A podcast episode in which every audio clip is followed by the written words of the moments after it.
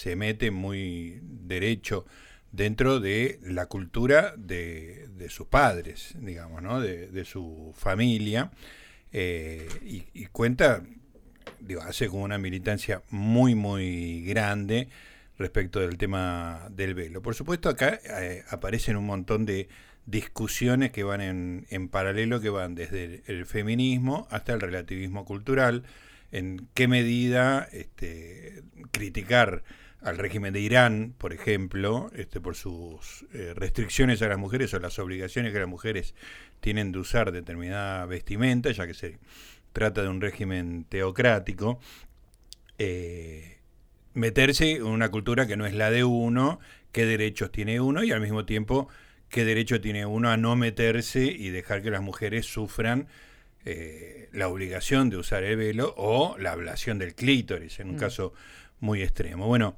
eh, Victoria Liendo, doctora en letras, compañera de la revista Seúl, escribió la semana pasada una nota describiendo Sin Velo, este libro editado por Libros del Sorsal, pero al mismo tiempo reflexionando y contando su experiencia viviendo en París, que es uno de los centros multiculturales más importantes y donde se dio una discusión muy fuerte respecto de la obligatoriedad del uso o, la prohibición del uso del hijab, del velo, en las escuelas, por ejemplo. Así que eh, me parece que eh, Victoria tiene muchísimo para contarnos y por suerte la tenemos en línea. ¿Cómo te va, Victoria? Gustavo Noriga te saluda. Hola, Gustavo, ¿cómo te va? Gusto escucharte.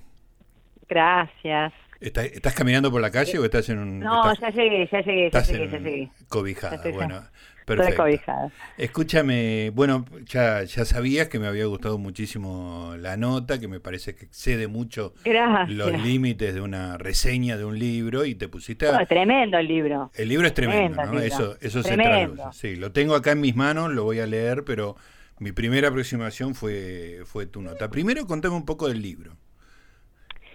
Bueno, eh, la historia de Yasmin es muy complicada porque tiene, tiene una vida con lo que yo llamo capital biográfico, porque le mm. pasan muchas cosas. Claro.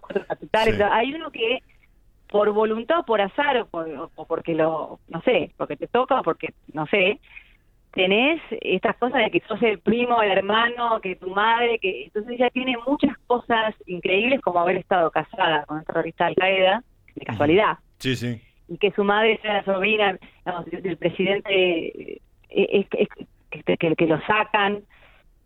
Es como... Sí, demasiada biografía. Tiene una biografía muy fuerte, muy fuerte. Y la madre y ella emigran con los hermanos, emigran a, a Canadá. Es una mujer musulmana, pero una musulmana, son de Egipto, son egipcianos, egipcianos, perdón, hablo francés, son Egipto. Egipción. Y sí, sí, todo el tiempo me pasan esas cosas que son un horror. Y, y entonces emigran a Canadá y en Canadá ella tiene una vida como cualquier canadiense, normal, tiene origen, ¿no? Pero vive en la democracia, hace su vida, come golosinas, al cine, hace su vida. Pero bueno, la madre queda muy sola, queda muy mal y busca una comunidad musulmana que se llama Umma, donde buscar un poco de, no sé, gente, contacto, ¿viste? Cuando uno está solo en sí, Es lo que hace cualquier eh, eh, emigrado, digamos, ¿no? Buscar a los suyos en su propia comunidad. Exacto, ella busca lo mismo y se encuentra con un grupo integrista, un tipo que aparece y que la, es una mujer que como la describe ella, la madre es un horror, ese es el problema de esta chica, y la describe como una narcisista, eh, loca, egoísta, que no le importan nada a los hijos, que los usa cuando le hacen falta y si no, digamos, tiene allí. Le dice cosas tremendas. Horrible, le dice cosas horribles. Eh, y, y lo que busca es una validación exterior que no encuentra en ningún lado hasta que aparece este tipo. Y bueno, es un tipo que está casado, insisto, viven en Canadá, es otro, otro mundo, y la toma como segunda mujer, cosa que ella, la hija Yasmin, no sabe ni entiende porque nadie se lo explica. Entonces, esa perspectiva de una niña que va incorporando de a poco dogmas religiosos tan, tan, tan radicales, tan tremendos, sin entender bien lo que pasa, ese proceso está muy bien descrito en el libro. Ahora, el nivel de odio que le queda después de haber vivido todo lo que vivió, porque bueno, para los que no lo echaron en el libro todavía, porque la verdad que es adictivo, porque es un horror y vos no querés seguir leyendo. Deja, es como mirar un accidente, ¿no? No, exacto, no podés sacar los ojos. No podés, decís como, bueno, ¿qué pasa? Bueno, ¿y ahora qué pasa?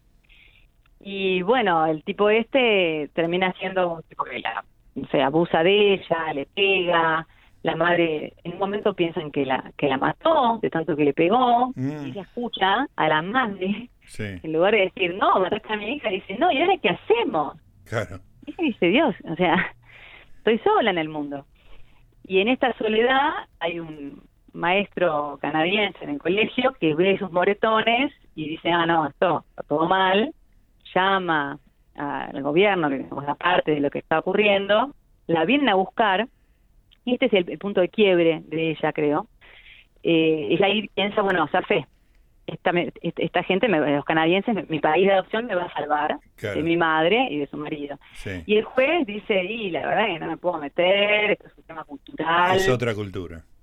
Es otra cultura y la dejan a cargo de la madre. Y ahí a ella, ahí es cuando la rompen. Mm, Esa es la tradición que ella la marca para siempre y la rompen. Claro y continúa, ¿no? Usando el velo, cada vez termina usando un niqab, que no solamente el que te cubre el pelo, sino que es el que te cubre entera y te deja los ojitos sí, sí, Una, una, ranurita. Sí, una ranurita. Ella termina, bueno, casada con un terrorista, digamos. Tampoco sabe. O sea, todo lo que le ocurre eh, es muy interesante desde el punto de vista del feminismo, porque todo lo que le ocurre es algo que ella no, no puede comprender, tiene que no comprender, está obligada a no entenderlo, porque si no, no puede vivir. Entonces esa forma de, de, vivir en una bruma, eh, donde no, no sabes bien qué está pasando, ni, y eso está, está muy bien, pero bueno, e, efectivamente todo lo que le pasa a esta chica es un montón, entonces usted a veces pasa eso, que una persona vive muchísimas cosas malas le tocan solo a ella, es el caso de, esta chica. Y bueno, entonces el odio que, que ella mamó, porque el odio de la madre, ella lo, digamos, lo traslada directamente a la religión. Claro. Y eso es lo que se vuelve para mí complicado, porque obviamente ella nos exhorta a decir, bueno, eh, ahora el mundo eh, no puede ser lo que está pasando, a ver si todos nos ponemos a mirar esto de verdad y denunciamos esta violación constante de derechos humanos. Pero bueno. Claro, ahí, ahí llega hasta dónde me meto, cuál es mi límite, y entiendo que para ella, para Yasmín Mohamed, eh, ese episodio del, del, juez que dice no me puedo meter es, eh, es como la piedra libre para putear contra el, el relativismo cultural, digamos, ¿no? Porque ellos me, podrían haber salvado de esta condena y por esa idea occidental no, lo, no lo hicieron, ¿no? Es que el caso del juez es muy extremo, porque las cosas que se denuncian son, o sea, no debería... Eh, son delitos en, Canadá, digamos. Y sí, o sea, ¿qué decir? Es, ¿Qué importa de qué cultura o religión sean? Si hay un niño golpeado, en el cuerpo golpeado, padece abuso, y medio que eh, el juez muy estuvo muy mal ese Sí, sí, tremendo. Me parece muy exagerado, porque en el caso de este, para después, eso es lo que se mezcla un poco, que yo no diría que está, no, o sea, yo no puedo juzgar la vida de, tampoco de la autora, pues digo, no se puede juzgar un poco nada. Eso es lo que pasa con estos temas, porque no puedes meter, hasta donde te metes siempre hay que ser muy prudente, pero lo que te pasa como lector es que decís, bueno, pero el problema es, tu vieja. Claro, claro. Eh, es decir, el Islam también, pero bueno, eh, es, es, peor es peor la madre que el Islam, te diría. El daño que le hace es, es, es tremendo. ¿no? Cuenta cosas horribles. Hay partes que sí, que me costaba un poco. Leía medio por arriba una parte donde describía, no sé, madres madres maltratando hijos o metiéndoles pañales sucios en la boca. un, horror, un, horror, un horror, Por eso te digo, es todo como muy, está muy mezclado y eso lo vuelve, bueno, adictivo a la lectura, impresionante a nivel biográfico, pues digo, el capital biográfico que ella tiene es inmenso por la historia de Egipto, por la historia de su familia con la historia de Egipto y por la historia que termina teniendo ella con, con las Torres Gemelas. Claro. Entonces es una persona que estaba en un montón de lugares importantes sin tener ninguna importancia. Siempre en la periferia y, y sufriéndolo de alguna manera, ¿no? Por eso, desde el punto de vista feminista, es una figura muy interesante. Está ahí, pero no importa. Victoria, eh, me, me interesó mucho además que vos empezás a contar tu experiencia en París dando clases este, a un alumnado multicultural, ¿no? Este, Sí, te diría que el 80% eran musulmanes. O sea, lo que no había eran franceses. sí, no, había pocos franceses. Claro. Los franceses eran todos, ¿no? Franceses eran todos. Sí, sí. E, éramos todos. Claro, vos también. Yo me naturalicé, sí, pero no, claro. soy argentinísima. Pero, pero digamos, eh, sí, ellos son re franceses. O sea, eso es lo que es, es impresionante, porque son chicos totalmente franceses pero el origen eh, tiene un, es muy importante. Eh, son franceses, sí, son franceses, pero claramente son franceses de origen eh, magrebí, de origen es muy fuerte y la religión es muy fuerte en Francia. El tema del velo es un gran debate, es un enorme debate. No sé, vos qué pensás, por ejemplo. ¿Habría que prohibir el velo en, las, en los colegios o no? Es, eh, bueno, te ponen en el lugar límite, digamos, ¿no? Pero este, si, si me empujas a definirme en una cosa que, me pasa muy lejos en la práctica, digamos, eh, simpatizo con la idea de que eh, preservar al colegio de símbolos religiosos, digamos, ¿no? Eso, la forma más general que lo puedo, lo puedo formular. Después ya sé que en la práctica ese principio no sé si se puede aplicar así nomás. Sí, acá en la universidad, por ejemplo, cuando yo, era profe allá, eh, era donde ¿viste? se preguntaba, no que en, la facultad lo llevaban. A mí me parecía que, insisto, no había leído sin velo, o sea, claro. sí, sí. es que dejando de lado el relato tan personal que tiene ella, ¿no? Pero estar ahí eh, y ver a las chicas con velo, impedirles ponérselos a chicas mayores de edad que están estudiando una carrera, me parecía ¿para qué? Digo, ¿a quién, o sea, ¿a quién le molesta, no? Que lo tengan puesto. No es nuestro guardapolvo blanco, efectivamente. Nosotros en Argentina tuvimos esa...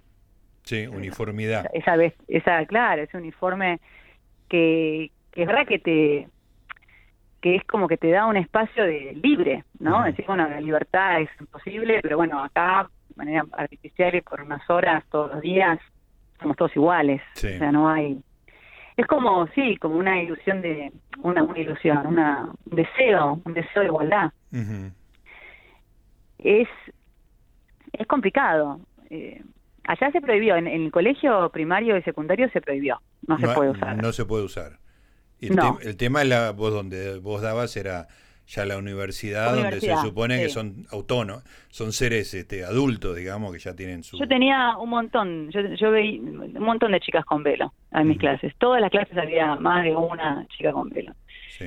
Cuando decimos eh, velo, decimos eh, el velo extremo. El hijab. No, no, no, no, el que le cubre nada más que el pelo. Ah, ok. El otro, el otro, yo no sé si ese no está prohibido. Ajá. Ese, no sé si el niqab no que eso ya es más impresionante para nosotros porque ahí sí que decís bueno o sea es como no sé llama más la atención sí porque además es como la negación total de la individualidad no ahí ahí lo que estás negando es, muy fuerte eso es lo que busca o sea según esta, e, ella describe muy bien ese proceso en el que te van te van sacando la individualidad desde adentro claro claro o sea para empezar que pasan todo insisto todo lo que ella dice pasa en todas las religiones. Sí. Yo, pienso, no, yo no soy para nada especialista, sé que como académica, eh, por las que tienen formación académica, tenemos pánico de hablar porque todo es la palabra. Sí, te, metes en un quilombo, claro. Claro, todo lo que decís, tener nota al pie, con todas las lecturas, confrontar. O sea, entonces hablar así es difícil. Por eso no. Pero digo, sí identifico de mi religión o de otras religiones, identifico cosas similares. Por ejemplo, rezar y decir cosas que uno no entiende bien que son, sobre todo cuando implica otro idioma. Vos sos de cualquier país y tenés una lengua materna, pero rezás en otro idioma y, bueno, no saben lo que dicen. Entonces lo que ella dice es, los, musulmanes integristas rezan cinco veces por día y esos rezos, eh, el Islam como libro, es parece ser muy guerrero, yo no lo leí, no, parece ser muy guerrero. Claro. Entonces eh, incita todo el tiempo a matar al enemigo y matar al no musulmán. Claro. claro, al infiel. Entonces ella dice, cuando yo me di cuenta de lo que yo repetía todos los días sin saber, era tipo muerte a mis amigas, muerte a la gente que me cae bien, muerte. Claro, todos estos años de mi vida repitiendo, o sea, para la gente que cree en el poder del rezo, es peligrosísimo. O sea, para que yo, no me acuerdo cuántos eran, pero a ver, tengo un libro acá. Dice, a ver, cuando más de mil millones de personas por día, hoy, cinco veces por día nos desean la muerte. Mm. ¿Entendés? O sea, y además, en cualquier momento del día hay centenares de millones haciendo eso. Sí, haciendo eso. Claro. O sea, llega el momento en que el sol se pone acá y vos tenés a toda esa gente rezando para que vos mueras. Sí, pensándolo o no. Sin saberlo la mayoría, qué sé yo, no sé, además, y además que cuando nosotros rezamos, rezamos, eh, yo rezo en español, y igual a veces rezas de manera automática. Claro. siempre estás Sí, tiene más de, más de ritual que de... Que claro, Azul Unala, ¿te acordás de esa canción? o sea, que no sabemos. Yo decía Azul Unala y pensaba que era una forma de madriguera, que era Azul claro, yo con R lo decía, Surunala. Claro, bueno, esa onda es. Y de repente te enterás que Azul Unala significaba, sí, cosas, digamos, de mucha, mucha violencia. Sí, sí, la águila guerrera. Sí, águila guerrera, claro. Entonces, estas cosas que ella cuenta son impresionantes, en efecto. Pero bueno, insisto, volvemos a mi alumnado, eh, a mi alumnado, a un montón de gente, o sea, está lleno París, además en, el conurbano parisino donde más más viven y bueno, yo no, decir, no, no hay forma que yo pueda pensar en bloque. Claro. ¿no saben qué? No, que cancelen esto, esto está mal, esta gente, todos se sacan el velo, a ver muchachos, no, no, me parece imposible pensar una cosa así, imposible. Claro, el, tu experiencia personal implica relacionarte personalmente con cada una de, esas personas como individuos, digamos, ¿no? Claro, pero por eso, como individuo, eh, siendo la religión que ellos siguen o practican, la que te hace sacarte esta, porque así como rezan cinco veces por día, todo son, ella llama minucias ritualistas. Vos tenés que tomar agua, eh, finalmente vos no haces nada por vos, o sea, no haces nada como vos lo harías. Claro. Vos tenés un manual de instrucciones para vivir. Claro, claro. Y eso te saca primero responsabilidad sobre lo que haces y decís, porque no elegís nada, Alá elige. Claro. Y eso también te va sacando individualidad. Digo, todas las ideologías sacan individualidad. O sea, no importa qué ideología tengas, además la, estés seas consciente o no que la tenés, básicamente, para ser parte de un grupo grande, siempre tenés que hacer, que tiene valores dogmáticos. sacrificar parte de tu personalidad, sí, ¿no? Claro. Sí, tenés que hacerte el tonto con, con cosas que vos sentís, pero que, no, bueno, el grupo dice que es así, bueno, ok, es así. pasa en todos los niveles, pasa con la política, pasa con la religión. Pero bueno, en estos casos, cuando es tan estricto, eh, cuando la vida cotidiana está tan regulada, y la individualidad supongo que se te va, pero desde adentro se la sacan. Llega un punto en el que... Claro, ahí es como... animar a pensar? Eh, yo creo que eh, está bien lo que decís respecto de que cualquier sistema de pensamiento en algún lugar te, te sacrifica tu, tu individualidad, pero acá hay, parece algo más programado, digamos, eh, parece el objetivo final de la, de la religión. Claro, sí, sí, Sí, de, de todas las religiones, ¿no? Sí. O sea, todas eh, las así como más integristas, ortodoxas, eh, todo lo que es más observante implica que seas, sean todos iguales. Eh, lo que ella dice particular del, del Islam es que dice que ser musulmán, lo puse en la nota, significa, etimológicamente creo que lo dice ella, saber rendirse. Como, saber rendirse, claro, no, no ofrecer resistencia. No ofrecer resistencia, claro. Mm. Eso es. Eh, bueno, sí, es acá estoy, Dios, hace conmigo lo que lo que lo que vos dispongas. Claro, claro. No, soy una mm. herramienta de tu mensaje, soy una herramienta de tu paso, de tu guerra, soy una herramienta tuya. Y es este y que al mismo tiempo, qué sé yo, también les da no, les saca la individualidad y les da un sentido de pertenencia que es blindado, ¿no? sí, sí hay una parte muy graciosa que la, madre, porque lo raro es que esta madre monstruo, que hace cosas espantosas, también es su madre. Claro. tiene momentos donde tiene diálogos en que cualquiera de nosotros se reconoce un poco. Diálogo madre-hija, claro. Claro. Entonces le dice, me hice amiga de unas chicas. Ah, pero, pero, pero, ¿son musulmanas o no? No sé. No, no, no preguntarle, no son musulmanas, no puede ser amiga. Claro. Bueno, no sé qué. Bueno, pero dicen inshallah, sí, dicen inshallah, es que... Sí, que Dios sea contigo. Ojalá, ojalá. Ojalá, claro. Ojalá, si Dios quiere, ¿no? Inshallah, inshallah. Eso sí lo decía. Yo lo decía en mis clases y yo me les encantaba. Inshallah, inshallah. Y la madre dice, ah, entonces, bueno, pero pero inshallah dicen algunas que no son. Y dice, vos decirles, y una frase en árabe que se responde con otra frase si decides eso, a ver si lo responden bien, a ver si tenés la prueba de que son o no son. Es como realmente una idea de grupo fuerte. Claro, pero al mismo tiempo el formato de la conversación es el mismo de una madre preocupada cuando su hija sale en el conurbano de noche y le pregunta con quién sale, ¿no? Claro, sí, total. Por eso te digo que es muy perturbador, muy inquietante. Claro. Y ella misma, después de todo lo que vive, tiene problemas con la hija y la llama la madre. Y, uy, decís la madre. ¿Qué problema de la madre? ¿Qué, problema? Es, tremendo, es tremendo. Impresionante. Eh, Victoria, bueno, todo se reduce siempre a la famosa paradoja, ¿no? De que, que, que hace el tolerante con los intolerantes, lo tolera o no lo tolera, que obviamente no, no, no tiene solución, digamos, ¿no? Te metes, no te metes. Este, sí, es caso por caso, ¿no? Se resuelve. Y que, o sea, la, idea de cancelar el Islam, eh, insisto, es inviable. Sí, inviable. Para mí inviable, pero, pero lo entiendo, lo entiendo, o sea, lo entiendo, empatizo, bueno, empatizo, qué sé yo, sí, lo que puedo, no sé, sí, Entendés además cuál es la amenaza, digamos, ¿no? Este, eh, claro. No, sí, es que bueno, en realidad es un problema que se puede traspolar a, a, cosas súper graves y a cosas súper cotidianas. El tema de, la masa del individuo, sí, ¿no? sí, tal cual. De materno. Sí, sí.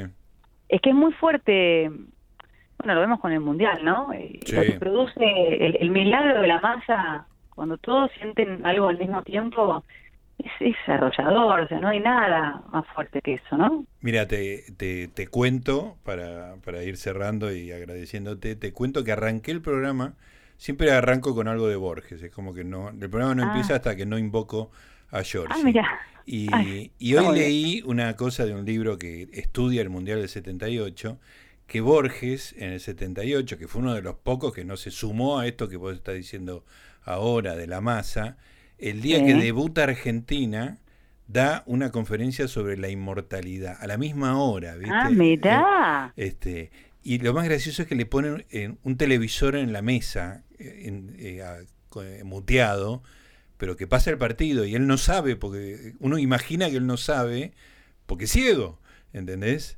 Claro. Como para que la gente pudiera escuchar hablar de William Yates y de, no sé qué, y de ah. Swedenborg y la inmortalidad, y mientras tanto saber cómo iba Argentina en ese momento. y a la mitad de la conferencia se ve que algunos se quejaron y lo sacaron, pero pero este, uno, uno se puede resistir a la, como hizo Georgie en el 78, se puede resistir a, la, al unanimismo, ¿no? Que es, este, en definitiva... Sí, pero cuando sí, se puede resistir, quiere uno resistir, a veces no siento, eh, a veces a veces siento, a veces no, diferentes cosas, un recital, o sea, ¿viste? Y cuando no sentís y ves que todos sienten, vos querés también, ¿no? Claro. Como, yo, yo, yo soy muy, a mí me gusta mucho el individuo, eh, y la individualidad es un refugio espectacular, digamos. Sí. Pero, pero bueno, lo otro tiene, es, complicado. Sí, sí, si no, no sería tan atractivo, ¿no? Si, si no fuera tan atractivo, no sería un problema, digamos. Sí, sí, es así. Bueno, bueno querida, un placer, un placer hablar con vos este, y recordar, eh, bueno, introducirnos al libro de Yasmín Mohamed y a, tu nota de Seúl que me, me resultó apasionante. Gracias, querida. Gracias, chao, chao. Beso grande. Ahí estaba Victoria Liendo hablando del libro Sin velo, cómo el progresismo legitima al Islam radical.